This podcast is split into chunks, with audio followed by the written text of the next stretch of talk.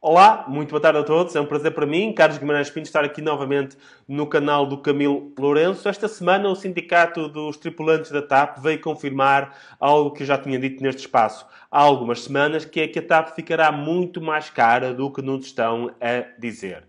Para percebermos o carrossel de mentiras em que estivemos envolvidos, basta voltarmos atrás.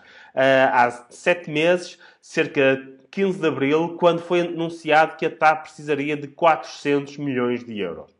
Duas semanas depois, esse valor foi corrigido para algo entre 600 a 700 milhões de euros, quase o dobro. Quatro dias depois, afinal já era alguns entre 700 e 900 milhões de euros. Passou mais um mês e o valor já tinha triplicado os 400 milhões de euros iniciais para 1.200 milhões de euros.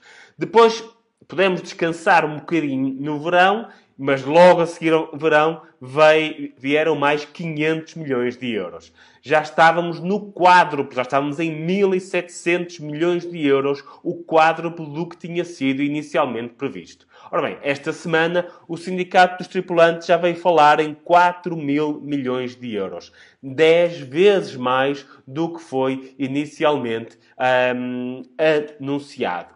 Mas para percebermos a dimensão, que às vezes falamos em milhões e não se percebe muito bem qual é a diferença, 4 mil milhões de euros daria para comprar 10 empresas como os CTT e ainda sobravam uns trocos.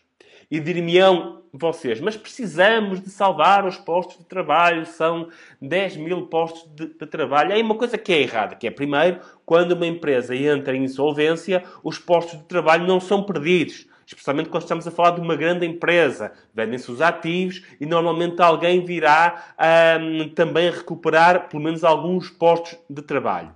Mas mesmo que os perdêssemos todos, com estes 4 mil milhões, poderíamos dar 200 mil euros a cada um dos 10 mil trabalhadores despedidos, 200 mil euros a cada um dos trabalhadores da TAP despedidos, que ainda sobrariam 20 mil euros para dar a cada médico e enfermeiro do SNS. Mas será que esta injeção é mesmo para salvar os trabalhadores? Hum, se calhar não. Bom fim de semana a todos, bom fim de semana prolongado a todos e obrigado.